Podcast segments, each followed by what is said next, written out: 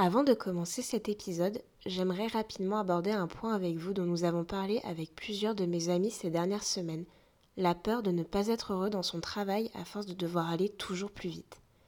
Que ce soit en communication, dans la vente, en graphisme ou d'autres métiers, un terme ressort de plus en plus, faire du chiffre.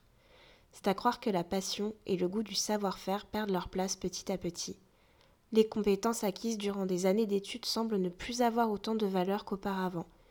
Pendant que certains s'improvisent par exemple experts en graphisme car ils ont découvert le dernier site internet proposant des templates qui fait fureur, de réels passionnés peinent à trouver un emploi dans lequel tant de réflexion et créativité auront leur place.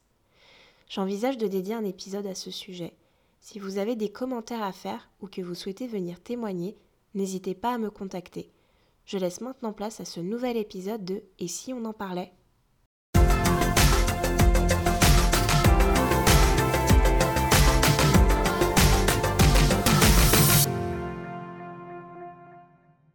Aujourd'hui, j'ai le plaisir d'accueillir Priscilla, 28 ans, actuellement conseillère de vente, graphiste de profession, déterminée à retrouver son premier amour qui est le milieu de l'art suite à une expérience douloureuse mêlant pression liée à l'envers du décor de la vente et harcèlement moral. Hello Pris Hello Marie Comment tu vas Ça va et toi? Ça va, alors sachez qu'on est super contente de se retrouver parce qu'on n'avait toujours pas eu l'occasion de se voir après le déconfinement. Donc ça fait environ 4 mois, 4-5 mois qu'on s'est pas Oh, vu. Même un peu plus parce Ouais. qu'on s'était vu la dernière fois dans le centre, mais c'était il y a un petit moment déjà. Exactement. Donc euh, moi je vais découvrir certaines choses en même temps que vous aujourd'hui, ce qui est plutôt cool. Alors Pris, est-ce que tu peux commencer par nous parler de ton parcours scolaire et puis enchaîner avec euh, ton parcours professionnel? Ok, ça marche. Bah écoute, moi j'ai toujours... Alors déjà, ce qu'il faut savoir, c'est que j'ai un parcours atypique. Sachant que j'ai grandi dans une famille exclusivement artisanale, euh, artistique et d'auto-entrepreneur, j'ai toujours eu goût à l'autonomie, toujours découvrir plein de choses, la curiosité, tout ça, tout ça. Donc, euh, comme tout le monde, bah, j'ai fait mon collège. Après, je suis partie en lycée. J'ai fait une seconde générale euh, dans un lycée qui était très bien parce qu'il avait une particularité, c'était un lycée où il y avait des filières pro, mais dans la filière générale, il y avait aussi option théâtre, cinéma, euh, histoire de l'art, et du coup, on pouvait vraiment se spécialiser euh, dans ces petites choses-là. Donc, euh, arrivé fin de seconde, bah, petit bug de moyenne, on m'a refusé le passage en littéraire parce qu'on estimait que j'avais pas la moyenne pour passer sur du littéraire, chose que j'ai jamais compris dans le système scolaire. Donc, euh, j'ai quand même fait l'option histoire de l'art qui pouvait se faire en facultative, en plus de mon option RH qui était obligatoire. Euh, Deux donc- options qui n'ont rien à voir euh, les unes avec les autres, mais t'avais pas le choix quoi. C'est ça, j'avais pas le choix et je voulais vraiment garder euh, ce côté hors des cours de français où on avait surtout la littérature et quelques œuvres. Je voulais vraiment garder ce côté artistique et rester avec mes valeurs et, et mon ancrage en fait. Donc euh, pour la petite blague, c'est qu'en terminale, mon prof de philo se rend compte que je déchire tout en bloc littéraire, me dit on pense qu'on t'a pas bien orienté. La blague Donc euh, finalement, euh, je quitte le lycée bah, en 2011 pour la fac de Rennes 2 en art plastique, où là, bah, je découvre un cursus hyper riche euh, où j'ai pu étudier autant la théorie que la pratique. Donc euh, j'avais des ateliers de pratique, que ce soit peinture, euh, sculpture, euh, gravure, on pouvait vraiment choisir ce qu'on voulait. Et on avait toute une théorie sur euh, l'histoire de l'art, sur euh, la sociologie de l'art, la, la sociologie de l'art, j'ai du mal à le dire. On avait vraiment un gros panel en fait qui était vraiment génial. Donc la première année, ça a été un peu compliqué parce que c'est un peu la politique du tri dans ce genre d'études, mais il faut surtout s'accrocher. Euh, parce que, euh, mine de rien, quand on arrive sur les années d'après, on peut se spécialiser. Et euh, moi, justement, je m'étais spécialisée sur tout ce qui était design graphique, euh, tout ce qui était vraiment visuellement graphique aussi. Donc j'avais vraiment cet attrait pour ça depuis toujours. Je voulais vraiment être designer graphique à la base. Mais j'ai aussi découvert euh, toute cette passion du, de la mise en exposition, les galeries d'art, comment Mhm. monter une expo, euh, comment, euh, pourquoi tel lieu, telle scénographie. Et ça, vraiment, ça a été hyper enrichissant. Donc j'ai vraiment pris ces années pour faire ce que je voulais faire. Rien que j'avais toujours une famille quand même qui, même si on était dans ces domaines-là, me disait toujours T'es sûr que tu veux pas euh, faire autre chose? On a toujours ce cliché sur, sur les études d'art qui dit que tu n'auras pas d'avenir. chose qui est totalement faux parce que quand on veut, on peut.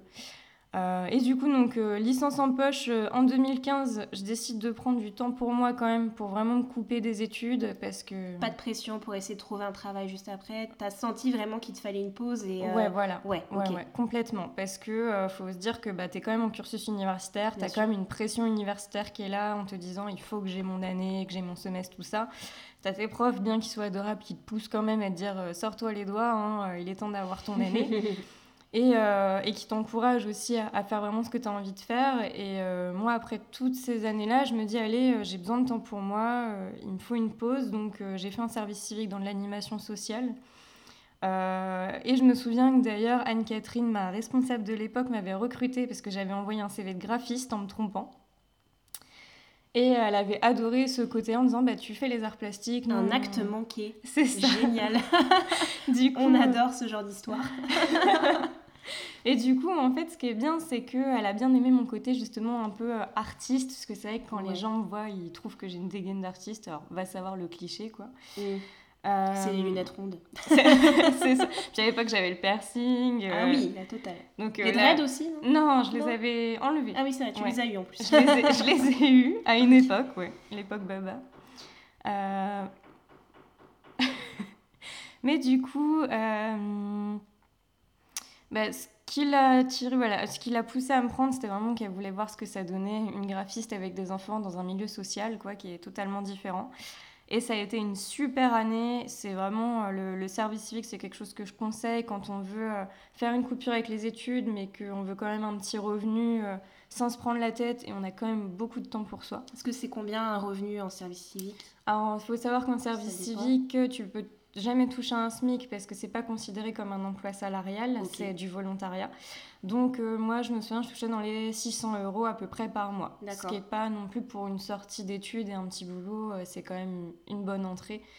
Euh, parce que bon, malheureusement, voilà, c'est un service d'État et que du coup, bah, ils peuvent pas te donner plus. Euh. Puis tu avais encore l'âge euh, qu'il fallait pour pouvoir faire ce service civique, parce que c'est jusqu'à quel âge? Il me semble que c'est jusqu'à 25 ans. C'est 25 ans, et après, il me semble que tu as les services civiques euh, post-25 ans, mais dans ces cas-là, c'est des conditions spéciales, c'est qu'à l'étranger. D'accord. Il me semble. Mm. Mais ça a été vraiment une super expérience enrichissante, et en fait, c'est ce qui m'a poussé à voir tous les métiers que j'ai pu rencontrer pendant mon service civique, à monter mon entreprise.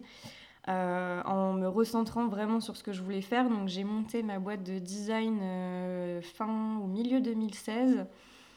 Donc euh, pendant un an, un an et demi, ça se passait super bien à Rennes. J'avais une petite clientèle qui s'était installée. J'avais une bonne cliente qui vendait des bijoux, qui était justement une créatrice locale. Donc j'attachais énormément d'importance à, à, travailler sur des identités visuelles pour des créateurs de base. Après, si je pouvais avoir des contrats aussi autres, un peu plus standards, on va dire, je prenais parce qu'en tant qu'indépendant, il y a quand même un petit peu de charge, euh, surtout bah, le RSI à l'époque, qui a énormément changé aujourd'hui, euh, mais euh, c'était quand même quelque chose. quoi. Tu peux nous expliquer ce que c'est que le RSI Alors, le, le, RSI, en fait, c'est le régime social des indépendants. c'est un régime dans, duquel on dépend quand on se déclare en auto-entreprise. Et en fait, euh, quand on fait notre petit chiffre d'affaires tranquillement à côté, on, doit quand même, en fait, euh, comme on cotise au RSI, il faut reverser une petite part toujours euh, que tu calcules en fonction de ce que tu fais, donc soit prestation de service, soit, je sais plus ce que c'est, c'était prestation de service ou, je sais plus. C'est pas grave. en, plus, en plus, ça a changé. On donc, l'idée, d'accord. Mais voilà, c'est vraiment un, régime social qui est là euh, pour euh, aussi euh, quand même amener tout un, toute une sécurité à l'entreprise derrière. Donc là, après chemin se faisant, mon, conjoint en fait venait de terminer ses études en web design à Digital Campus Rennes. il a fallu qu'on parte de Rennes parce que malheureusement, la demande dans nos métiers en communication, à part euh, si tu es bénévole dans une association ou que vraiment tu as le contact qu'il faut là-bas, euh, malheureusement, le marché de l'emploi à ce moment-là nous a fait bouger sur Nantes, qui nous a attirés parce que beaucoup plus attractive et beaucoup plus ciblée sur, euh, sur des métiers comme, bah, comme les nôtres, comme tu sais bien. Mhm.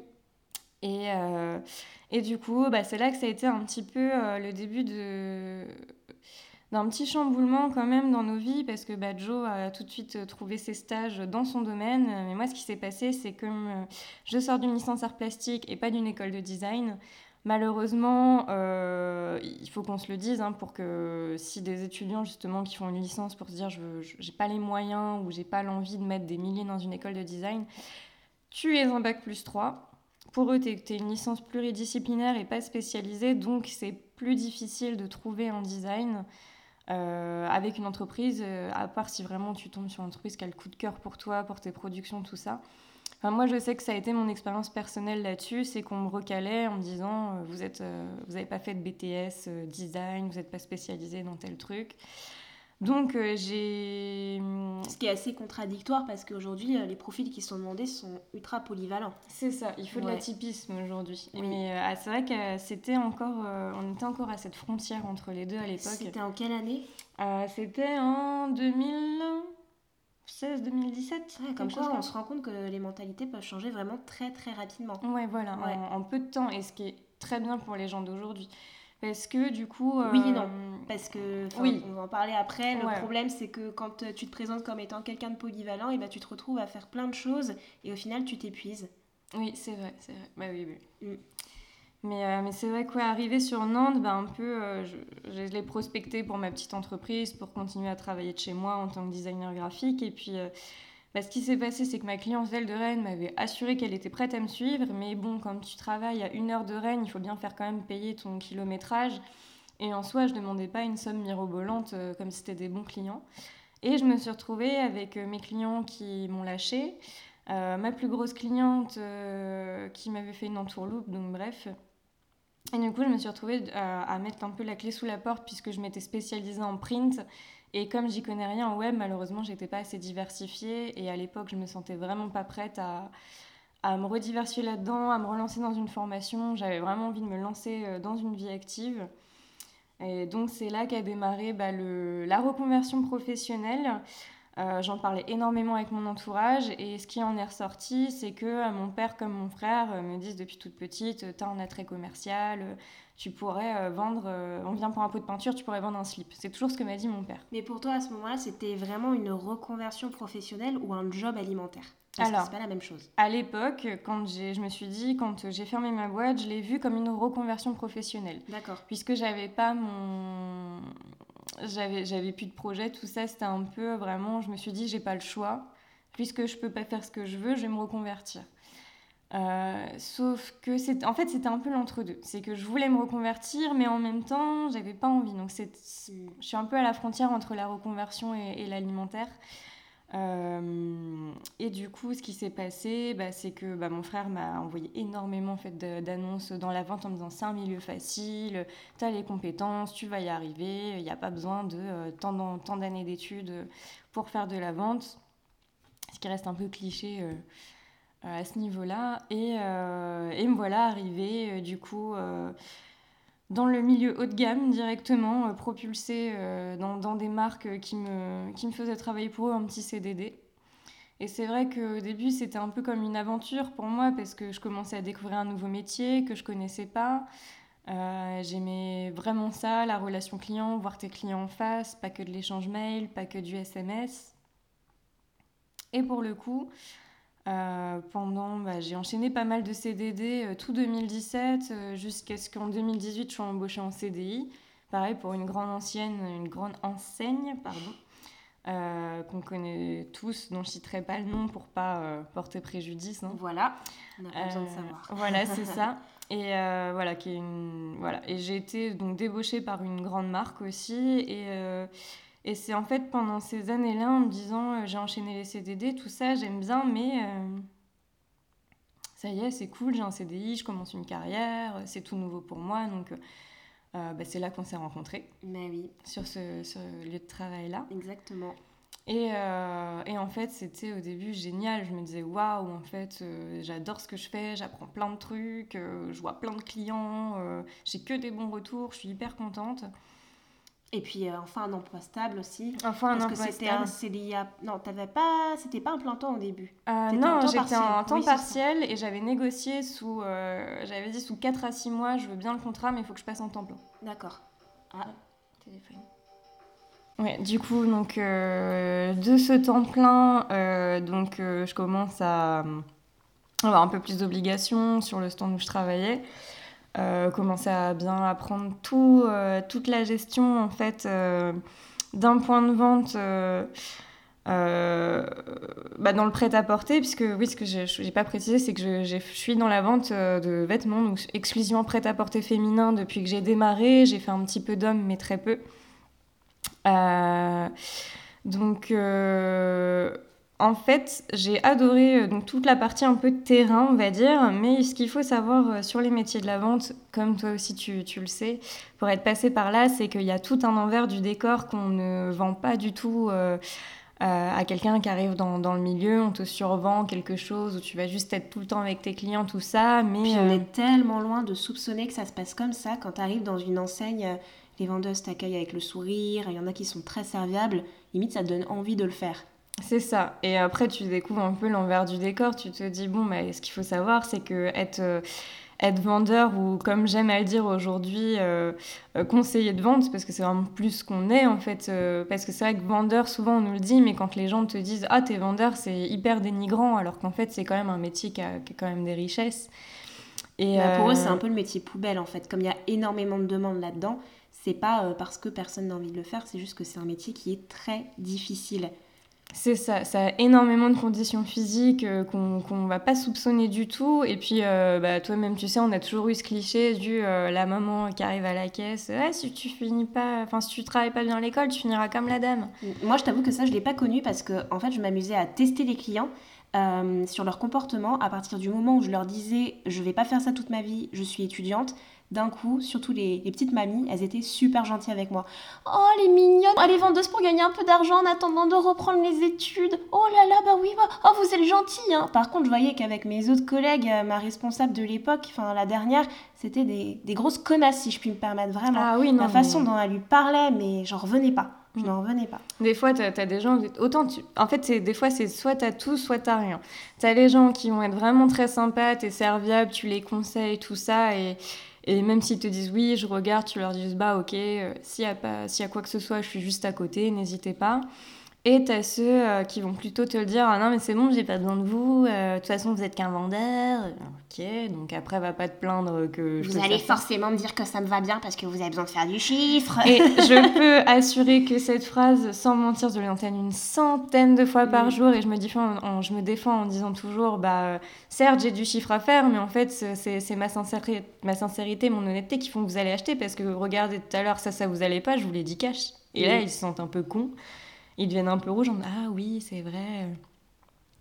Et, euh, et c'est vrai que souvent, euh, il y a une autre phrase qui ressort de ce métier, c'est ah bah de toute façon, ces gens-là, tu les vois, ils sont sur leur stand ou leur magasin, ils ont ça à faire. Exactement. Alors qu'il faut savoir qu'un conseiller de vente, faut qu'il tienne son point de vente. Donc quand on arrive, on doit euh, bah, faire le ménage, on doit réceptionner les colis, on doit les traiter, donc c'est-à-dire les déhousser, les anti-volés, les Porter mettre en les cartons aussi. Porter, les cartons. Euh, énormément de manutention. Gérer euh, le stock, vérifier si euh, toutes les pièces sont bien arrivées, s'il n'y a pas d'erreur, si tout est, en bon état parce que ça sort de l'usine, donc il n'y a pas forcément eu de contrôle avant. Ouais, vraiment tout contrôler de A à Z. Il y a aussi, il faut pas oublier le, le, siège qui est derrière pour les entreprises où on travaille, qui va être tout le temps derrière le chiffre, le chiffre, le chiffre, le chiffre, et qui, par ça, ne comprennent pas alors qu'ils savent très bien que tu as le terrain plus l'après, euh, la gestion des stocks, le ménage, euh, le merchandising, les mises en rayon, euh, le steamage. pour ceux qui ne savent pas, le steamage, c'est repasser les vêtements. On ne dirait pas comme ça, ça paraît anodin, mais ça peut prendre des fois une journée. selon les matières, en plus il faut connaître ces matières, il faut aller assister à des réunions, des séminaires. Euh, il faut apprendre les références par cœur aussi. C'est ça, parce que du coup, euh, quand un, directeur régional passe, euh, il va même te demander de connaître toujours tes chiffres sur le bout des doigts, toujours ton stock. Est-ce que vous avez telle pièce, tel machin, tel truc Puis les vendeuses n'assistent pas au défilé, donc en fait, elles, découvrent tout au dernier moment. C'est ça, souvent en fait. Ce elles découvrent en même temps que les clients. Mais complètement, c'est ce que je dis toujours à, à, mes clientes dans l'enseigne où je travaille actuellement, c'est bah bah, vos nouveautés, elles arrivent bientôt, vous savez ce qu'il va y avoir? Bah non, parce que du coup, je découvre tout en même temps que vous, c'est un peu la surprise. Et j'ai déjà eu cette remarque d'une cliente qui me disait euh, Ah bah c'est un peu con, bah, vous faites comment après pour nous présenter un petit peu les nouveautés Eh ben, on n'a pas le choix. Et voilà, c'est ça. On n'a pas le choix du tout. Euh, donc en fait, il, il faut pas se dire que vendeur, tu es juste derrière ton comptoir, euh, derrière, et puis tu as énormément aussi de procédures administratives. Euh, Quand, euh, enfin moi notamment, je prends euh, mon avant-dernière expérience où euh, j'étais conseillère de vente, mais je faisais l'équivalent d'un taf d'adjoint. En fait, je me retrouvais en l'absence du responsable à faire les plannings, les faire valider. euh, je me retrouvais à faire euh, les préparations d'inventaire, les inventaires. Donc, euh, savoir qu'un inventaire de vêtements, ça se fait au début magasin fermé. Donc, tu arrives à, selon les points de vente, 6-7 heures euh, sur le lieu de travail, puis t'enquilles euh, des fois jusqu'à 18 heures. Alors que légalement, normalement, c'est pas possible. Moi, dans, une des enseignes que j'ai pu faire, j'étais pas vendeuse, j'étais euh, bah, dans les bureaux, du coup, comme tu sais. Euh, je voyais les gars qui finissaient à 23h minuit parfois. Bah, surtout, on a- surtout c'est- dans ces périodes-là, c'est les préparations de soldes. On Et les heures ne sont pas payées. Souvent, les heures sup sont pas payées, faut Alors, les récupérer. C'est ou- ça, tout à fait. Alors après, moi, dans le haut de gamme, j'avais ce souci-là de... Enfin, souci et non, parce que des fois, de te dire, oh, bah c'est cool, aujourd'hui, je finis à 15h, c'est bon. euh, pff. Ouais, mais vous aviez le pointage aussi. Ouais, on avait le ça, pointage. C'était contrôlé quand même. Mm. Mais par contre, dans l'enseigne où je suis actuellement, l'avantage, c'est qu'on me les paye. Mais il faut savoir que c'est pas partout pareil, et c'est Mm. vraiment parce que c'est un gros groupe euh, qui peuvent se le permettre. Euh, mais c'est vrai que, que ce métier-là, en fait, plus euh, j'avance dedans, et plus, en fait, il y a un an, ouais, je veux dire un an et demi maintenant, bah, en, voyant que j'étais capable de gérer un, point de vente, je me suis dit, tiens, euh, j'avais toujours cette petite idée en tête de recréer une entreprise, mais je savais pas encore dans quoi. Et puis toi-même, tu sais, quand tu goûtes à l'auto-entrepreneuriat, être son propre patron, t'as qu'une envie, c'est d'y retourner, quoi.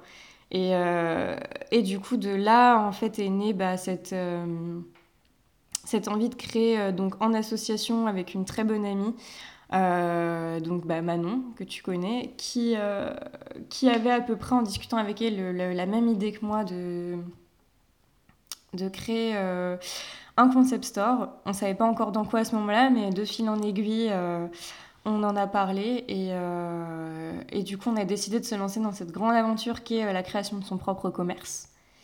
Donc, ça prend du temps, mais, mais là, on, est bien lancé, on travaille tous les jours dessus, on, va, on voit pas mal d'institutions, on va à la rencontre des commerçants pour avoir euh, pas mal de, de petits tips pour savoir comment se lancer.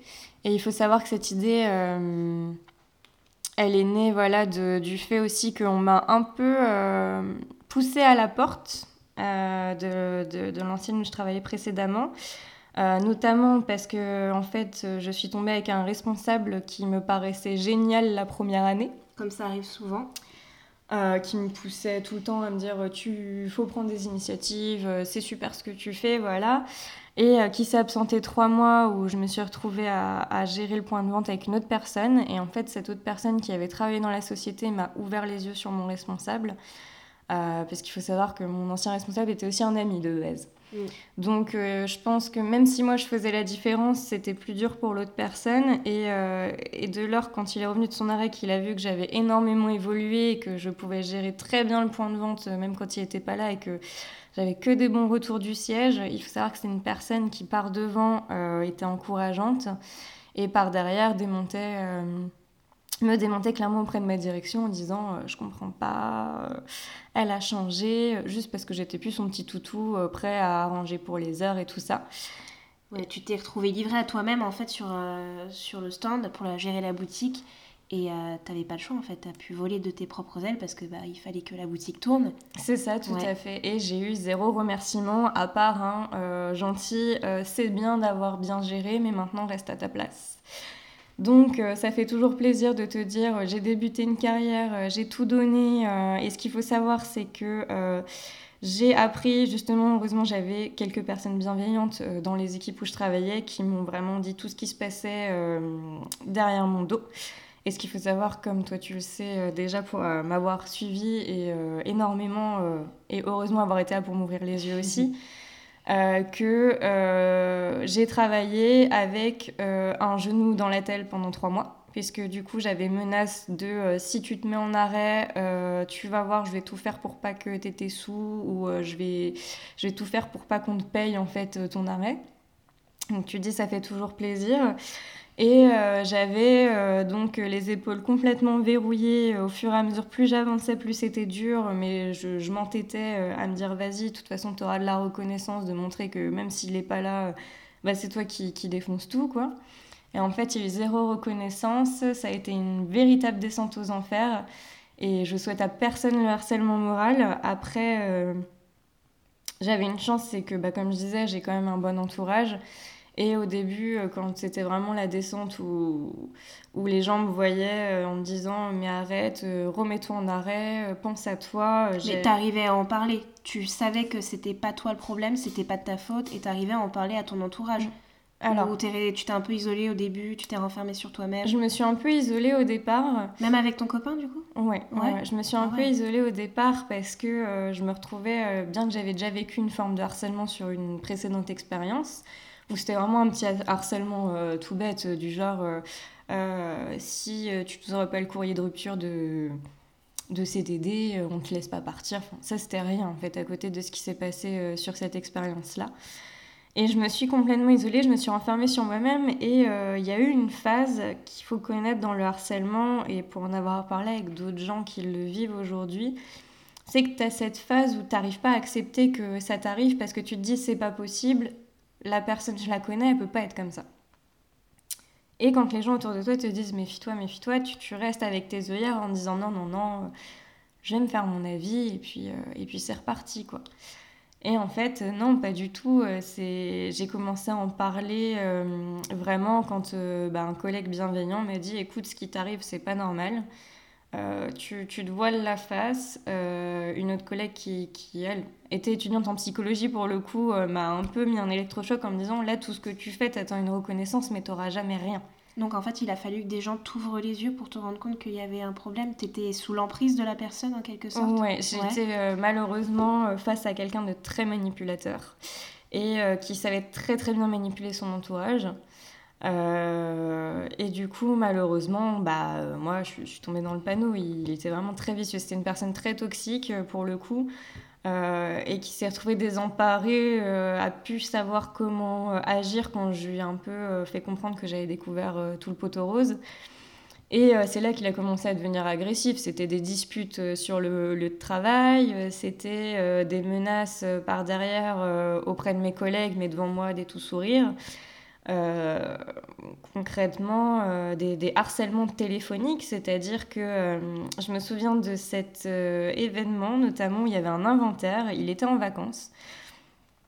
Il savait très bien que l'inventaire c'était la deuxième semaine de ses vacances et le fait que je réponde pas sur le stand euh, pour, euh, pour, alors que j'étais sur le. Je me souviens, j'étais toute seule pour les deux stands ce jour-là.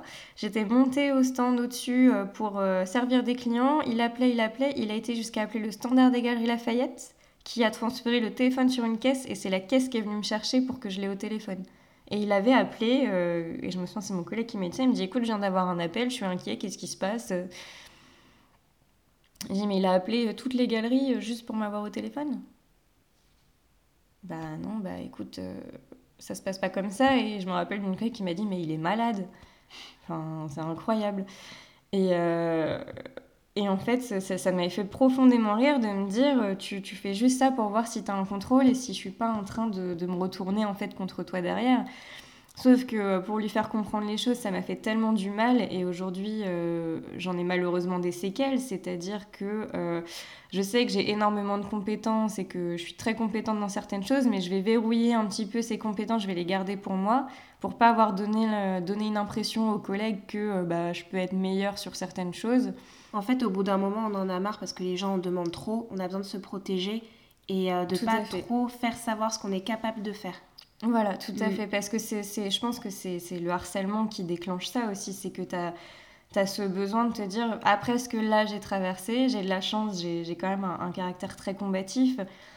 Mais c'était au point que ça m'a quand même poussé vers quelques idées noires quand même, tu vois. Mais ouais. Puis le problème, c'est que quand on arrive, parce que toutes les deux, on est toutes petites, toutes mignonnes, on a des voix un peu douces, enfin voilà, donc forcément, euh, quand les gens nous voient arriver, euh, c'est à croire qu'ils se disent euh, qu'on leur met une petite poupée entre les mains et qu'ils vont pouvoir en faire ce qu'ils veulent. Et en même temps, ils se disent Ah, c'est génial parce qu'elle a l'air douée dans ce qu'elle fait. Je pense qu'elle va pouvoir beaucoup m'aider et puis me permettre de développer l'activité. de recevoir les félicitations dans ton cas de là-haut. Ouais. On va les appeler comme ça, là-haut. Ouais. Voilà. Et euh, après, bah, et en même temps, ils ont besoin de prendre le dessus sur des gens comme nous.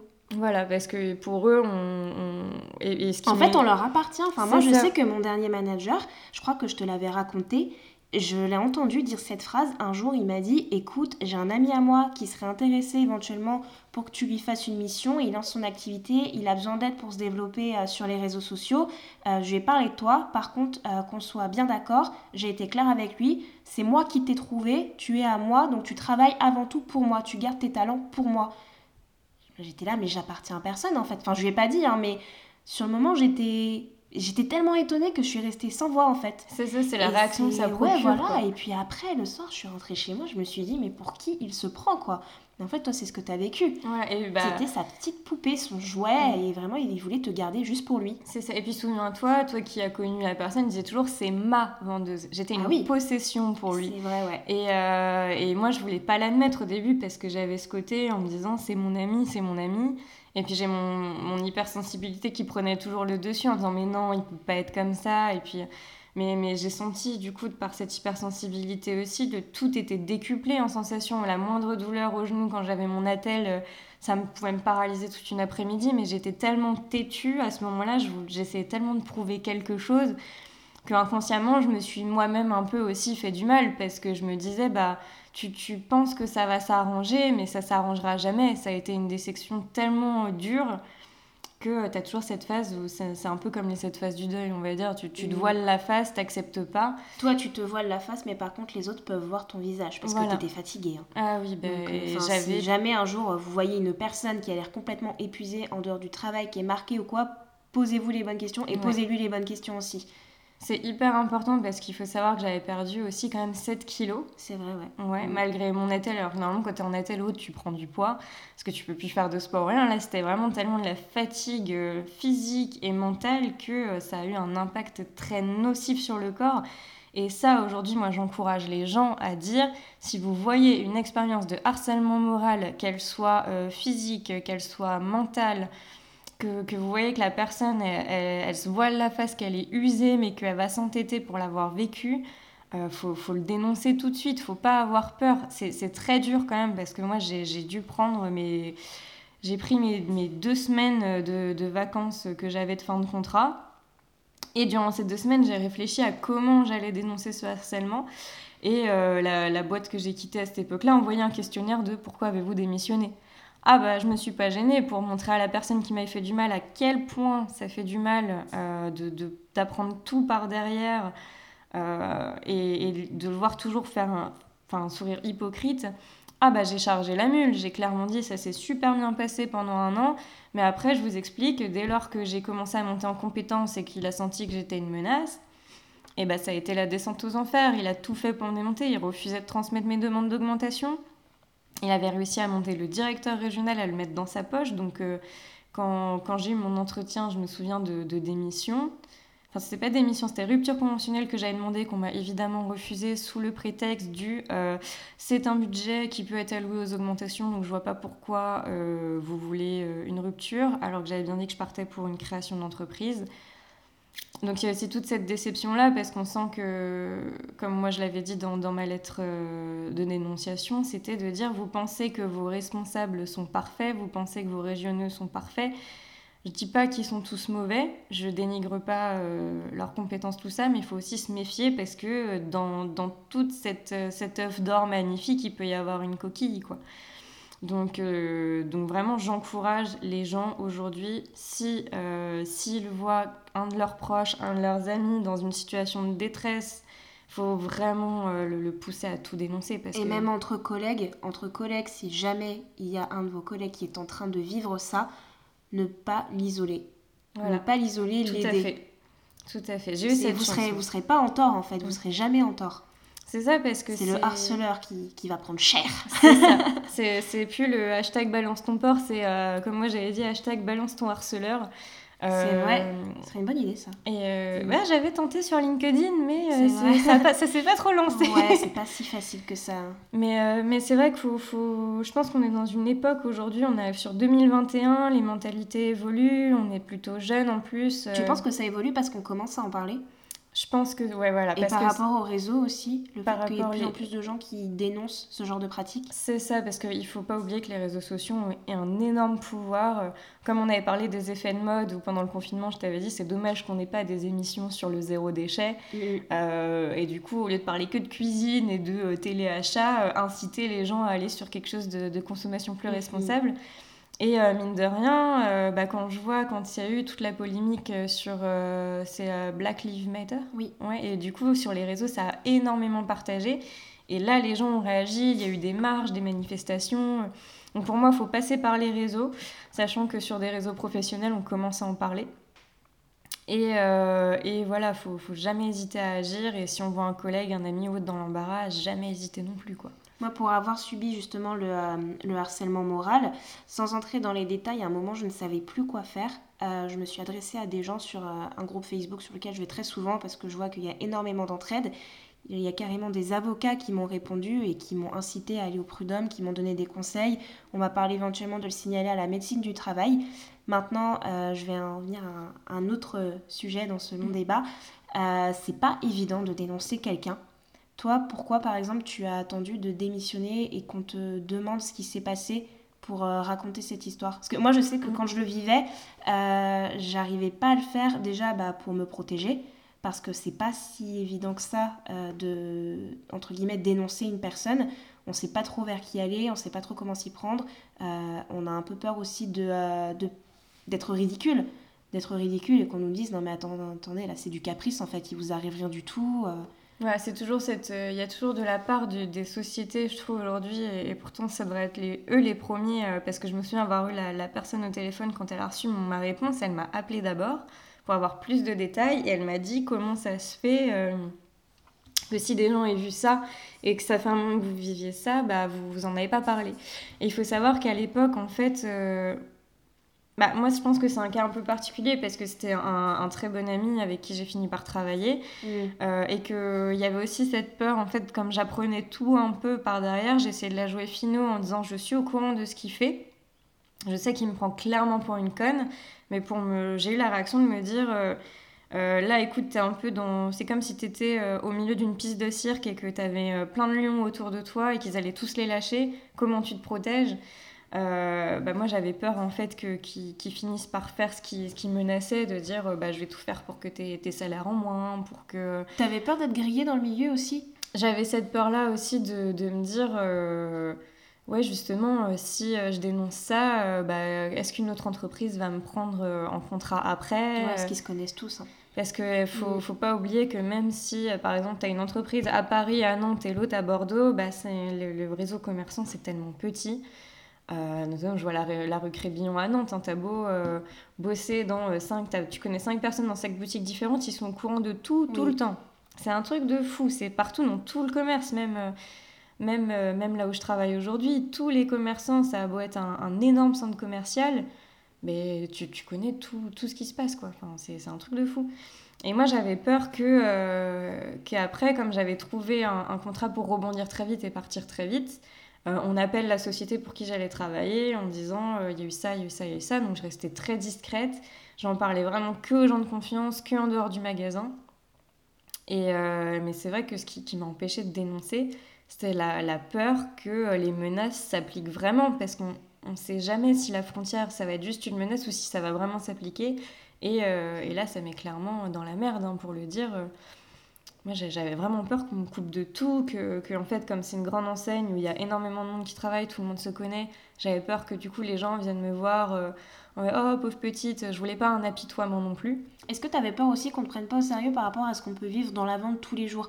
Je pense notamment à la pression du chiffre. Les gens, ils parlent que ça, le chiffre, le chiffre, le chiffre. Il n'y a, a- plus de côté humain. Il n'y a plus de côté humain. Tu veux demander euh, un samedi euh, dans le mois, même dans l'année, c'est interdit.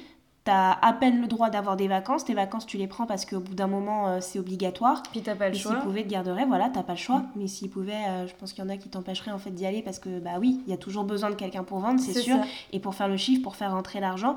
Donc, est-ce que tu crois que ce milieu-là, dans son contexte, pardon, son contexte global, euh, dans son contexte global, euh, ça t'a aussi empêché en fait de, de parler de ce qui t'arrivait?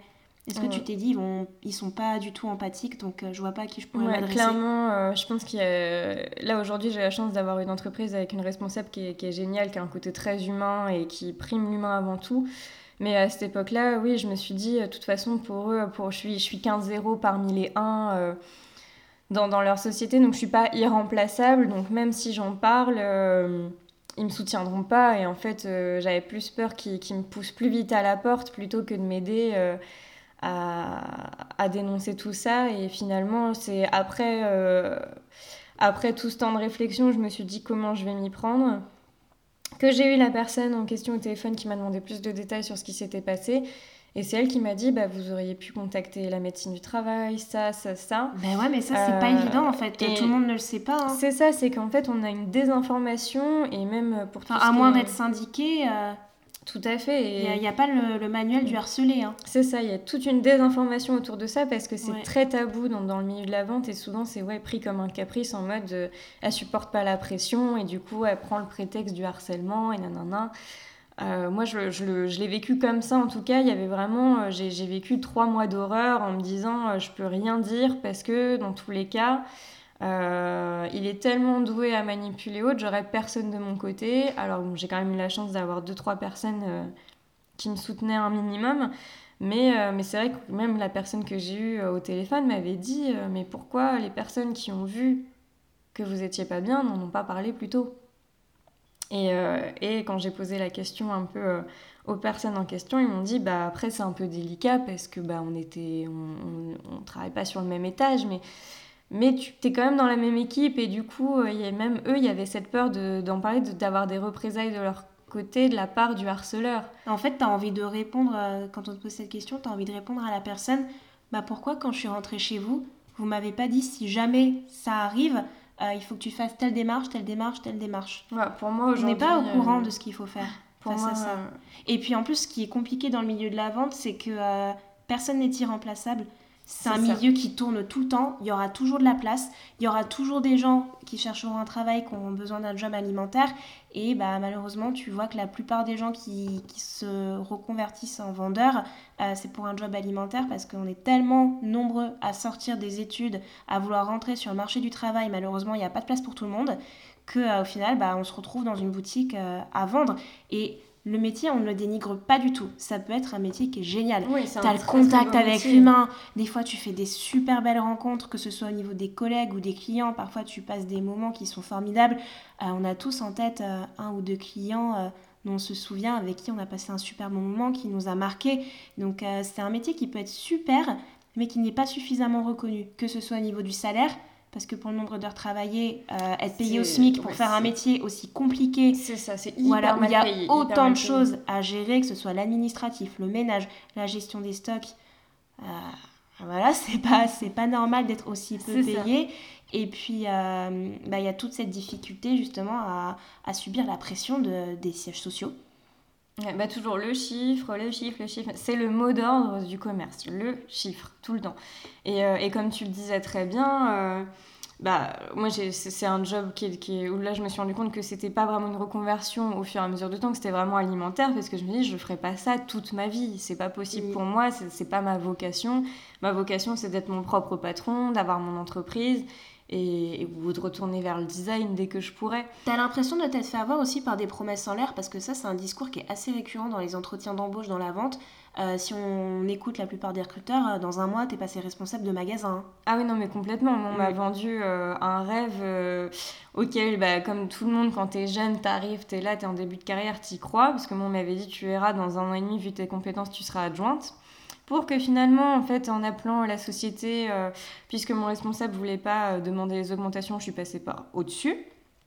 Euh, et finalement, on me dise ah mais on peut pas te faire passer adjointe, vous êtes que deux sur ce stand, c'est pas possible, tu veux manager qui? Et, et, sur le coup, ça a été encore plus de désillusion. Et puis c'est pareil, aucun remerciement des trois mois où j'ai tout donné, où j'ai maintenu le point de vente. parce que même si j'avais une ancienne responsable avec moi, elle a, elle a tout fait pour que j'évolue, justement, pour que pour que je sache tout faire pour arriver à ce poste d'adjointe. Mais c'est elle qui m'a clairement dit, ils t'ont dit ça, mais c'était juste pour t'amadouer. Et c'est pour ça qu'il faut, euh, enfin, comme disait Marie tout à l'heure, c'est un très beau métier, mais il faut énormément se protéger euh, parce que bah, ça a beaucoup d'avantages, mais aussi énormément d'inconvénients. Un mauvais salaire, euh, en fait, c'est, pour eux, on, leur donne nos compétences, mais c'est comme s'ils n'en payaient pas la, moitié, quoi. Déjà, tu as certaines boutiques où il n'y a même pas de salle de pause. Ah oui, mais il n'y a même pas de salle de pause. Ah, je me souviens d'une boutique où j'ai travaillé, on n'avait même pas le droit à un micro-ondes. On avait fait la demande, non, il n'y a pas de place. Du coup, on mangeait froid au milieu des cartons. et ça, c'est des À Paris, en plein hiver, tu cailles. Hein. Ah, bah tu m'étonnes. Parce qu'en plus, les boutiques, à chaque fois, doivent garder la porte ouverte. Donc déjà que tu es dans le froid toute la journée, même pendant ta pause, à moins d'aller manger ailleurs, mais au bout d'un moment, bah, t'as pas forcément le budget. Euh, il fait froid. mais c'est ça.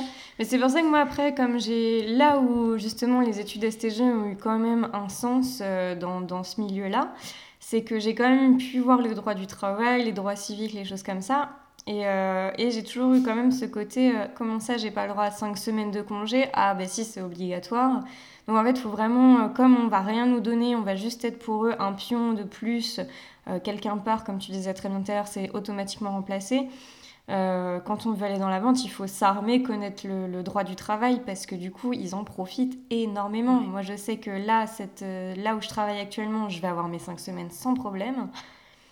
Mais avant, euh, c'est pas possible. Avant, c'était pas possible. On me disait toujours, bah non, c'est deux semaines en été, deux semaines en hiver, alors que normalement, c'est trois semaines en hiver, période. Non, trois semaines en été, période calme, et deux semaines en hiver. en été, je vais y arriver. Mais, euh, mais du coup, ouais, il, faut s'armer en fait euh, face à ça. Mais après, encore une fois, comme, comme je disais tout à l'heure, je dénigre en rien ce métier parce que ça reste quand même un métier, euh, si on tombe au bon C'est pas le métier qu'on dénigre, ce sont les pratiques. Ouais, c'est les pratiques. C'est juste au niveau, je pense, des, des, sociétés, des gens pourtant qui travaillent dans, dans les sièges comme ça d'entreprise. C'est à eux de réagir et de dire aujourd'hui, c'est pas possible de voir ça. Et, et s'intéresser davantage à leurs équipes aussi. C'est ça. Parce que, enfin, au bout d'un moment, quand tu as quelqu'un qui vient du siège social qui commence à te parler comme si tu étais la première des débiles et que tu as, juste envie de lui dire, mais intéresse-toi à moi en fait. Intéresse-toi à moi. Moi, je me souviens que dans mon équipe, on était toutes sorties d'études. On avait tous fait entre bac plus 3 et bac plus 5. On était toutes là en job alimentaire. On avait la meilleure volonté du monde pour bien faire notre travail. C'était pas grave si on finissait un peu plus tard. On formait une super équipe. Et enfin, c'était trop cool. C'était trop trop cool. Et en plus, je travaillais boulevard Haussmann. Et la clientèle là-bas, au début, euh, j'avais un peu d'a priori. Ça s'est super bien passé. J'avais vraiment, mais ça a été les meilleures clientes que je n'ai jamais eues. Elles étaient adorables et elles étaient conscientes en fait que euh, bah on était là parce qu'il nous fallait un boulot quoi. Et je me souviens de. C'était la directrice régionale ou je sais plus. Elle est venue, elle nous parlait comme si on était vraiment des débiles. On était totalement idiotes. Elle nous donnait des défis pour vendre encore plus, faire toujours plus de chiffres. Elle nous disait comment faire. Euh, je me souviens même pour la petite anecdote qu'à un moment, elle m'a dit Bah tiens, moi je viens de vendre pour tant, essaye de me battre. J'avais fait deux fois plus. Mais elle m'avait dit ça en mode T'y arriveras pas. Et c'est vrai qu'après elle est partie, on s'est toutes regardées, on s'est dit Mais pas une seule fois, on nous a demandé ce qu'on faisait avant, parce qu'on était toutes nouvelles en plus à l'époque, on est pratiquement tout arrivé en même temps. Et personne ne s'était intéressé à nous, personne. Alors qu'on aurait pu sûrement avoir, euh, on aurait pu sûrement avoir des super conversations tous ensemble, euh, penser ensemble à l'évolution de la boutique, ce qu'on pourrait mettre en place. En plus, c'était la boutique qui était juste en dessous du siège, donc euh, pour eux, c'était une super opportunité à saisir. Mais non, personne ne l'a fait. C'est vrai qu'il y a un désintéressement euh, des... T'as fait chiffre Ouais, voilà. Non, mais quand un DR vient, c'est euh, vous connaissez euh, vos meilleurs produits. Le process pour dire bonjour. Faut dire bienvenue avec telle intonation. Bienvenue, madame Bonjour Madame, bonjour hein. Non, mais le... Non, mais le... Moi, je me souviens, j'avais une collègue comme ça pour la petite anecdote. Et puis moi, moi qui viens pas non plus de, de grande ville, hein, je, débarque, euh, j'ai débarqué à Rennes. Je venais de ma petite ville pimpolaise en mode euh, petit patois breton, tout ça. Euh, j'arrive avec toujours le ah bonjour, comment vas-tu? Et puis là, je me souviens, c'était, bah, c'est quand je venais d'arriver première fois en, en CDD justement CDD euh, responsable de point de vente. Euh, donc je me dis, wow, super opportunité, bon c'est un petit CDD, mais top quoi. Et en fait, j'ai été deux semaines toute seule, et la troisième semaine, donc dernière semaine, j'avais une collègue qui arrivait. Et moi, j'étais toujours, bonjour mesdames, alors comment ça va aujourd'hui? Et elle, elle arrive, et puis elle m'avait dit, oui, je viens des grandes villes, je viens d'une famille un peu bourgeoise, donc euh, mon accent peut des fois comment on m'avait dit ça Étonné. Je dis ok, pas de souci, tu sais, avec moi, c'est la bonne franquette. Et là, une cliente arrive et elle fait vraiment ce Madame, bonjour hein. Et là, je me vois me cacher derrière la caisse avec un fou rire en me disant C'est pas drôle, mais comme c'est la première fois que j'entendais ça pour moi, arriver à Nantes, parce que même à Rennes, c'est comme si j'étais pas partie de Paimpol, quoi. Mais mais arrivé à entendre ça, franchement, j'étais là, oh là là, non mais c'est cliché du film américain un petit peu. C'est ça. Mais c'est vrai qu'on nous impose. Euh, on avait eu cette blague avec un pote euh, à une époque, on avait fait des saisons. Euh, moi, je travaillais dans un. Il était chez Et justement, on avait parlé de ça, on avait dit, ah, on va dire bonjour comme toutes les vendeuses. Et on se faisait une blague. Quand lui, il était en pause, il arrivait dans la boutique, il me regardait, il faisait bonjour C'est ce dans le magasin dès l'entrée. Du coup, moi, j'y faisais pareil. Et on avait bien rigolé par rapport à ça. Mais, comme quoi, on a tous cette image cliché. Et au final, mais voilà, et c'est dommage parce que après, euh, quand tu discutes avec les vendeuses, tu te rends compte que incroyable, elles ont un cerveau. il, y a quelque chose derrière. Elles sont cultivées, waouh Moi, je me souviens, euh, ce que j'aimais bien dans le haut de gamme, euh, et c'est ce qui me rattachait un peu avec l'art, c'était que selon les magasins où j'ai travaillé, en fait, certaines collections avaient une histoire, euh, les histoires, le rock des années 50. Euh, je me rappelle, dans un magasin où je travaillais, c'était collection Frida Kahlo. Donc j'avais toujours ce petit côté historien de l'art qui revenait. Et euh, je me rappelle de cette discussion avec une cliente, je disais oui, bah, cette année, c'est collection musique, vraiment mes musiques typiques, rock des années 80, avec une pointe des années 50, un côté rockabilly. et puis elle me dit, ah, c'est pour ça, c'est une veste un peu habillée. Je dis, oui, bah, c'est la même que Freddie Mercury, quoi. Et là, elle m'a dit Oh là là, vous êtes cultivé, euh, c'est pas courant. Hein. Oh et j'ai rigolé en lui disant Vous pensez que parce que je suis vendeuse, je suis écervelée Elle me dit Non, c'est pas ce que je dis, gênée comme ça. Après, on avait bien rigolé, mais comme quoi il y a toute cette appréhension sur euh, c'est une poupée sans cervelle, alors qu'il y, y a, tellement de richesse euh, derrière les personnes. C'est juste qu'il faut humaniser un peu plus ça m'est déjà le, le management. Ça, Fois. ça m'est arrivé une fois pareil, je sais plus ce que j'avais dit à la cliente, et la cliente m'a regardée, et euh, elle avait pris la confiance, elle commençait à me tutoyer et tout. Elle me regarde et elle me dit Mais euh, tu fais autre chose à côté, t'es étudiante pour t'exprimer aussi bien? Ouais, je te promets. Mais il n'y avait pas du tout de mauvaise intention derrière, c'est juste qu'elle m'a demandé ça en mode euh, Qu'est-ce que tu fous là? Alors que pourtant, moi, comme j'avais eu une discussion avec une dame, j'avais dit Vous savez, quand bien même j'aurais fait des études ou pas, ça veut pas dire que je suis pas cultivée pour autant. Hein il y a tellement de choses à faire dans le monde ou autre. Euh, et c'est toujours ce que je disais. Euh, d'ailleurs, ça me fait penser aux gens qui me disent j'ai pas le bac, je peux pas travailler dans un milieu. Écoute, le nombre de personnes que je connais qui n'ont pas le bac, qui sont géniaux, humainement parlant, que même au travail, ils trouvent du travail hyper facilement parce qu'en fait, ils ont appris autre chose à côté sans passer par l'école. Il y en a qui ont besoin d'être autodidacte. Un hein. petit clin d'œil au précédent épisode à propos bah de Steph. Voilà, tout à fait. ouais. Et donc, par rapport à tout ça, euh, tu parlais de ton projet au début euh, du podcast. Euh, donc tu veux créer, tu veux te relancer dans l'art, c'est ça? Enfin, tu reviens à tes premiers amours. Voilà, voilà. C'est tout ce côté, toute cette expérience difficile par rapport au harcèlement, à la vente, qui t'a encouragé à essayer de devenir ta propre patronne. Alors, je pense que j'avais un peu mis de côté ça pendant un moment, et c'est effectivement toute cette expérience qui m'a qui, qui s'est passé en fait, qui m'a fait comprendre que bah il n'y a, y a, pas d'âge en fait euh, pour euh, peut-être arrêter une carrière que tu avais entamée. Je veux dire, le CDI, c'est que trois, trois lettres sur le papier. À aucun moment, ça veut dire que tu dois bloquer ta vie là-dedans. Et, euh, et, en fait, il y a. Ouais, mais ce qui fait peur, c'est il faut quand même un revenu pour vivre. Oui, voilà, c'est ce qui peut faire peur. Alors, c'est pour ça que moi, j'ai fait le choix de prendre ce temps partiel à côté pour quand même avoir de quoi euh, entamer mon projet, créer un apport euh, pour pouvoir lancer euh, mon entreprise. Parce qu'avec avec Manon, du coup, on veut monter un commerce qui est un peu une frontière entre la galerie d'art de... et le revendeur d'art. En fait, c'est vraiment un entre-deux concept store. Je n'en dis pas plus puisque c'est encore inédit sur Nantes et du coup, on garde un petit peu ça pour nous. Voilà, la petite part de mystère, mais mais euh, les gens verront, je pense qu'en euh, espérant que ça se fasse, et, de toute façon, je suis ultra confiante, il n'y a, pas de raison que ça ne se fasse pas. Euh, ça, ça, va être un concept génial et justement, on veut prôner la, la, réconciliation entre l'art et l'art et la culture et, et, le consommateur entre guillemets et, le, et même l'être humain parce que souvent ce qu'on a constaté c'est que qui en passant devant une galerie d'art même pour y avoir moi travaillé ne se dit pas c'est blanc il y a personne j'ai pas trop envie d'y aller, j'ai peur que. Enfin, moi, j'ai pas trop cette réflexion, mais j'ai déjà une amie qui m'a dit Ouais, enfin, j'ai peur que le galeriste, il me saute dessus pour me vendre une œuvre à des milliards, quoi. Alors qu'en fait, c'est pas toujours le cas, parce que les gens qui rentrent, c'est énormément de découvertes. Et Je pense qu'il y a un peu aussi la peur d'être pris de haut. Oui, parce qu'en fait. C'est un milieu qui se veut être très impressionnant. C'est ça. Quand je dis à des gens, moi j'ai travaillé, j'ai déjà été bénévole au musée des Beaux-Arts de Rennes, j'ai fait des médiations. Ah bah t'as pu rentrer comme ça parce que c'est hyper élitiste quand même. Hein. Et en fait, c'est vrai que euh, bah, moi, c'était via le, les réseaux d'assaut que j'avais aussi que je rentrais comme ça un petit peu. Enfin, rentrer comme ça, c'est la fille qui se la pète un peu, mais non, pas du tout.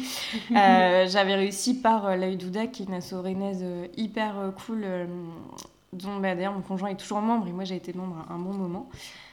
qui fait rentrer justement des jeunes en tant que bénévoles dans leur asso et qui, qui essaye de les faire rentrer aussi dans les institutions. Donc ça c'est cool. Mais nous, le constat qu'on a remarqué, c'est que bah, déjà, les musées, les prix augmentent. Euh, consommer l'art euh, à travers un billet qui coûte 10 euros ou 12 pour un adulte, bah, ça peut réfréner. Donc, euh, c'est un frein à la culture. Et souvent, ce qui ressort des discussions artistiques ou culturelles que je peux avoir avec les gens, c'est bah, l'art, c'est toujours très cher, c'est toujours des grandes œuvres. Ça va être du Kuhn, ça va être du Duchamp, alors que pas du tout. Pour connaître plusieurs assauts de sérigraphie, on peut trouver de l'art abordable, vraiment hyper sympa. Je pense à Pollen à Nantes euh, ou à l'association de la Ville en Bois qui recueille toujours plein d'artistes et d'artisans qui sont mais hyper euh, géniaux et en fait euh, c'est que des indépendants. Et Même dans Paris, il y a de plus en plus de collectifs qui mettent en avant les petits artistes. Et nous, on veut faire du local, on veut vraiment prôner le local, on veut montrer qu'il y a une richesse culturelle qui est là, que c'est un prix abordable et que tu n'as pas besoin d'être dans un espace euh, tout blanc, tout immaculé, avec juste une personne impliquée. Euh. Tu vas dans un squat genre le 59 Rivoli, c'est que des artistes qui sont ultra passionnés, qui sont là pour l'amour de l'art et qui n'ont pas besoin de gagner des milliers et des cents pour être heureux. Je sais pas si tu es déjà allé dans ce lieu. Euh, non, moi j'avais été voir le, la grande expo de street art dans Paris 13, mhm. qui était mais génial. Et, euh, mais même à Nantes, là je pense à... Euh, tu sais, l'art est partout en fait, et, et je pense notamment à la rue du Calvaire où tu as cette grande fresque avec des branches, une maison peinte sur un mur vraiment quand tu remontes en bus, euh, en fait, on pose les yeux un peu partout, on voit que l'art est vraiment partout et souvent, c'est des petits locaux, euh, des graffeurs locaux, des choses comme ça qui est bien plus accessible que ce qu'on pourrait croire. C'est ça. Et en fait, nous, ce qu'on veut montrer, c'est que la culture, elle peut être en dedans comme en dehors et que, en fait, euh, l'art, ça se résume pas comme dans tout ce qu'on voit dans les musées en général, c'est sculpture, peinture, photo, point comme dans les galeries d'art, c'est très dur d'avoir de, la diversité. Et nous, c'est ce qu'on veut. De la diversité, du local, de l'artisanal, du créateur, de l'artiste. Et, euh, vraiment, on veut montrer que euh, être son propre patron, c'est hyper cool. Tenir un commerce, c'était quand même euh, bah, sujet aux, heures des commerçants si tu veux quand même vivre et te dégager un salaire de ça. Est-ce qu'on peut parler d'un côté revanchard aussi par rapport à ce que tu as vécu? Je pense qu'il y a aussi, il y aurait cette revanche. Que tires une euh, leçon et puis en même temps, bah, as envie de prendre ta revanche. C'est ça, il y aurait cette revanche de dire euh, des gens m'ont pas cru capable et bah prends ça dans tes dents. En fait, je suis clairement capable de le faire. Et, euh, et ce côté, bah ouais, j'ai envie de montrer que on m'a déjà mis des bâtons dans les roues quand j'ai dit que je voulais être auto-entrepreneur. On m'a dit non, mais tu te rends compte, tu vas peut-être être au chômage, ça va être dur. Alors que quand je parle avec des indépendants rue des Carmes, les trois quarts me disent oui, les quatre premières années c'est dur, mais si tu t'en tires bien, il faut jamais lâcher. Et puis, euh, et puis ça roule tout seul. Je pense à Comme Paulette avec qui euh, j'ai parlé, le petit concept store euh, rue des Carmes, qui m'avait dit il y a encore deux ans, bah, je pouvais embaucher personne et puis j'ai pas lâché. Et aujourd'hui, en fait, j'y arrive très bien. Mais c'est vrai que c'est l'auto-entrepreneuriat, c'est génial, mais c'est il y a une part de sacrifice, faut pas se mentir. Puis tout vient euh, à point qui sait attendre. C'est ça. Et, euh, et, puis moi, comme je dis, euh, on n'a rien sans rien. Et, et puis ma, ma, plus grande devise, ça reste aussi ce qui ne nous tue pas nous rend plus fort. Et, et on a essayé de me mettre à terre un nombre incalculable de fois. Et en fait, je suis encore là, relevée encore plus forte aujourd'hui. J'ai tiré une grande leçon de tout ce qui s'est passé avant. Et me dire, de un, je me laisserai plus jamais faire. De deux, je, veux, je me suis vraiment engagée dans la lutte contre le harcèlement. Et, euh, et, de trois, bah, euh, je suis clairement capable de faire ça et, j'ai envie d'en vivre aujourd'hui parce que c'est toujours ce que j'ai voulu faire. Et je pense que comme on n'a qu'une vie, on vit dans une génération où on prône quand même de plus en plus l'entrepreneuriat. Parce qu'on a envie de faire changer les choses. C'est ça. Et, euh, et, et, tout ce qui est gros, grosse consommation, moi, ça m'intéresse plus. Je vois qu'aujourd'hui, je vais sur un mode de vie ne serait-ce que plus éthique.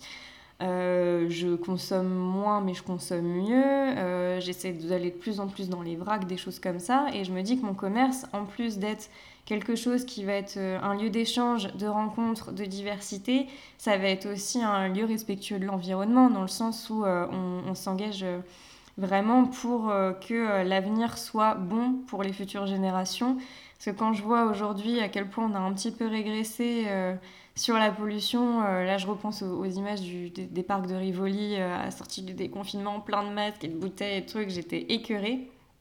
Ou à ce commerçant nantais qui est dans le quartier Canclot qui avait jeté tout, tout le contenu de ses poubelles, parce que ses poubelles étaient pleines dans la chésine et je la vidéo qui avait été diffusée sur les réseaux. Du, du, début du confinement, je me dis ça c'est incroyable de voir ça. Aujourd'hui, il faut pas, euh, il faut pas réagir comme ça. Il faut se dire, il faut penser à ceux qui arrivent derrière nous.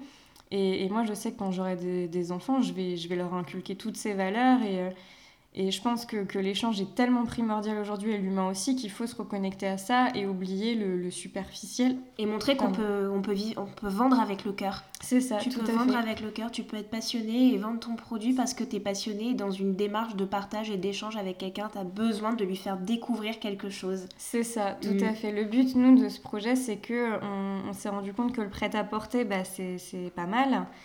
Mais euh, mais il y a ce manque de, de réel échange que quand tu es vraiment à ton compte, déjà, bon, on va pas se mentir, avoir ses propres horaires, euh, un peu être son propre patron, gérer comme on veut. Euh, c'est génial. Après, nous, évidemment, on va s'engager sur un lundi, vendredi 10-19, hein, comme tout indépendant. Pas le samedi, on s'est dit finalement, même si c'est des gros jours d'affluence, on sait très bien que euh, comme notre but c'est quand même l'échange et le partage, ça peut se faire à tout moment et finalement les samedis on n'a pas envie d'ouvrir parce que euh, bon après ça on verra en fonction de la conjoncture mais euh, en fonction de la période de l'année aussi voilà genre parce qu'on veut pas ranger on veut pas rentrer dans ce jeu du capitalisme de euh, on ouvre le samedi pour faire du chiffre et pour attirer du monde et tout ça mais aussi parce que être indépendant c'est c'est quand même énormément de boulot mine de rien c'est beaucoup mhm. d'investissement au départ et, et, on veut quand même avoir une vie de famille avec nos proches et nos amis à côté aussi. Pas vous rendre esclave de votre travail, voilà, au boulot. On veut vraiment du temps euh, avoir un commerce, mais, euh, mais dans nos valeurs, euh, ce qu'on prône, nous, tout partager et pas rentrer dans, dans, dans, un cercle vicieux du oui, on a notre commerce, mais reprendre les mêmes erreurs qu'on a eues dans les sociétés où on a travaillé. Et, et vraiment, ça, c'est un point d'honneur qu'on va mettre à, à ce projet, c'est on pense avant tout à nous.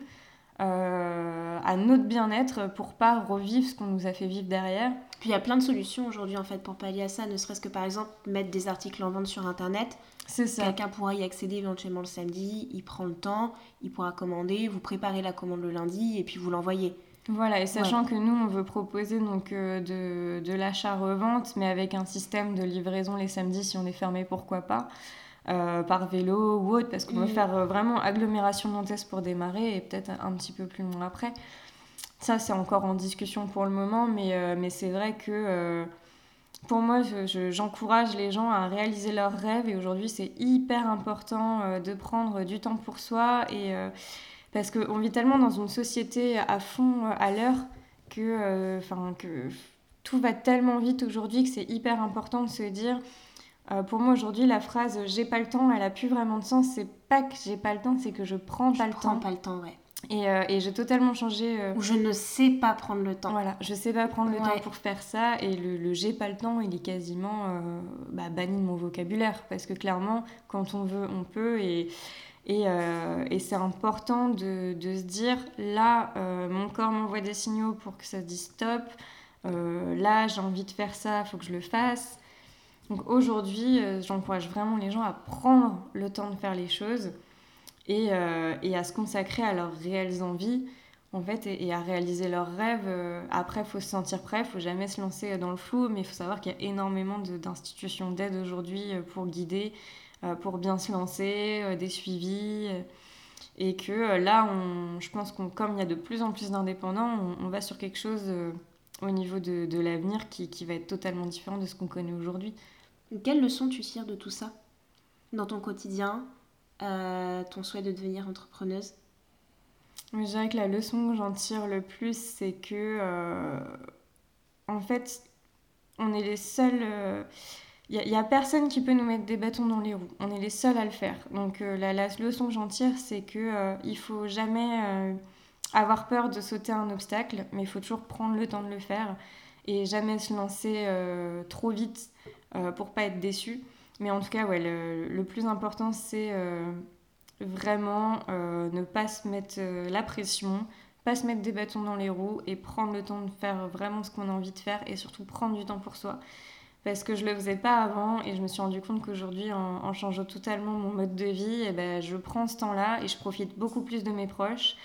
Euh, je prends vraiment le temps de prendre des nouvelles de gens euh, à qui je disais toujours euh, bah non bah désolé là c'est pas possible je prends plus de temps pour sortir marcher ou autre donc en fait la leçon à tirer de tout ça c'est ne jamais se laisser faire toujours se protéger et toujours dénoncer ce qui va pas jamais laisser une personne euh, qui va mal euh, se laisser s'empêtrer en fait dans, son, mal-être. Et, euh, et, que certes, des choses peuvent laisser des séquelles, mais qu'il ne faut pas regarder en arrière et que dans tous les cas, en regardant en avant, et eh ben, on va se reconstruire, on va peut-être même découvrir plein de nouvelles choses. Et pour le coup, bah, c'est primordial de, de toujours se dire, il faut que je, je fasse ce que j'ai envie de faire, et même si ça marche pas, au moins j'aurais essayé. D'accord. Et euh, imaginons que là, un génie apparaisse devant toi et te dise tu as un souhait à faire pour l'avenir. Qu'est-ce que ce serait? Ouais, tu me poses une colle. Ton souhait pour l'avenir. Mon souhait pour l'avenir, euh, bah, réussir ce que j'ai envie de faire et, et, que tous mes proches euh, aillent bien, tu vois. Mon souhait pour l'avenir, c'est vraiment de, de réussir ce que j'ai envie de faire, ouais. Ok, super. Bon, ben, je te remercie en tout cas pour ta transparence et ta sincérité. Euh, je pense que ton témoignage plaira, j'espère. On verra, mais qu'est-ce qu'elle celle-là Non, non, non. non, mais euh, il y a plein de belles choses à apprendre. Et puis euh, voilà, il faut, il faut pas oublier qu'en fait, quand vous rentrez dans une boutique et que vous voyez une vendeuse, bah, vous connaissez pas l'histoire qu'il y a derrière. Vous savez pas ce qui se passe. Vous ne savez pas comment elle a commencé sa journée, quel mail elle a reçu le matin. Peut-être qu'elle s'est pris un énorme coup de pression à cause d'un chiffre qui n'était pas suffisamment bon. Il y avait peut-être euh, un zéro en moins. On ne sait pas, mais soyez respectueux envers elle, soyez gentil et compréhensif et s'il vous plaît, respectez quand elle vous donne des consignes dans le magasin pour les aider au mieux à faire leur travail. Parce que ce qui se passe, elles ne décident pas et ce n'est pas de leur faute. Oui, complètement. Et surtout, euh, bah, vivez vos rêves, hein, les gars, euh, c'est hyper important. Et n'oubliez jamais que derrière toute personne, comme disait Marie, il y a toujours un être humain. Donc euh, prenez d'abord l'humain en compte avant de prendre en fait la façade. Voilà. Et je pense qu'on peut dire aussi, essayez de vous renseigner sur ce qu'il se passe en interne. Peut-être, je sais pas, avant d'acheter quelque part. Ouais, bah, c'est important. Surtout quand une marque te dit euh, oui, on va vers l'écologie et du coup on va être euh, un peu plus respectueux de l'environnement et puis qu'en fait tu reçois un méga carton avec juste deux petits foulards dedans emballés de plastique et de carton. Euh. Voilà, faut, faut se renseigner un peu sur le côté éthique parce qu'aujourd'hui, moi je, suis, je pense qu'à une époque, quand t'es ado ou autre, tu te rends pas vraiment compte de ça parce que t'es pas plongé dedans. Mais, mais aujourd'hui, je me dis ah ouais, en fait mais c'est en train de détruire mon environnement, donc j'ai clairement pas envie de ça. Donc toujours bien se, renseigner en amont et, euh, et après, bah, de toute façon, le mode de consommation, faut, pareil, il faut, faut, se sentir prêt, euh, partir, y aller petit à petit, step by step. Mais ouais, il faut toujours se renseigner euh, sur ce qui se passe avant et, et au moins si vous connaissez des gens qui, qui, vont travailler dans, dans ces boîtes-là, qui vous disent j'ai trop hâte, je vais y aller, au moins vous saurez peut-être les avertir de certaines choses ou ou au moins vous pourrez leur dire bah c'est cool, mais euh, tu vois, il y a ça, ça, ça quoi. Mhm. Et nous finirons sur ces belles paroles. Bah merci beaucoup Pris. Mais de rien. Et puis euh, hâte de découvrir euh, comment va se développer ton projet. Ouais, le concept store. à bientôt. J'espère que cet épisode vous a plu. L'aventure du podcast étant toute nouvelle pour moi, je me développe petit à petit sur les différentes plateformes. Désormais, vous pouvez trouver Et si on en parlait sur Apple Podcast ainsi que Google Podcast. Sachez que vous avez la possibilité de faire briller ma chaîne en mettant des petites étoiles sur Apple Podcast. Il vous suffit de cliquer sur Rédiger un avis. Ça m'aiderait vraiment. N'hésitez pas à partager cet épisode autour de vous. Je vous laisse sur cette citation en lien avec notre sujet du jour. La vie n'est pas d'attendre que les orages passent, c'est d'apprendre comment danser sous la pluie par Sénèque.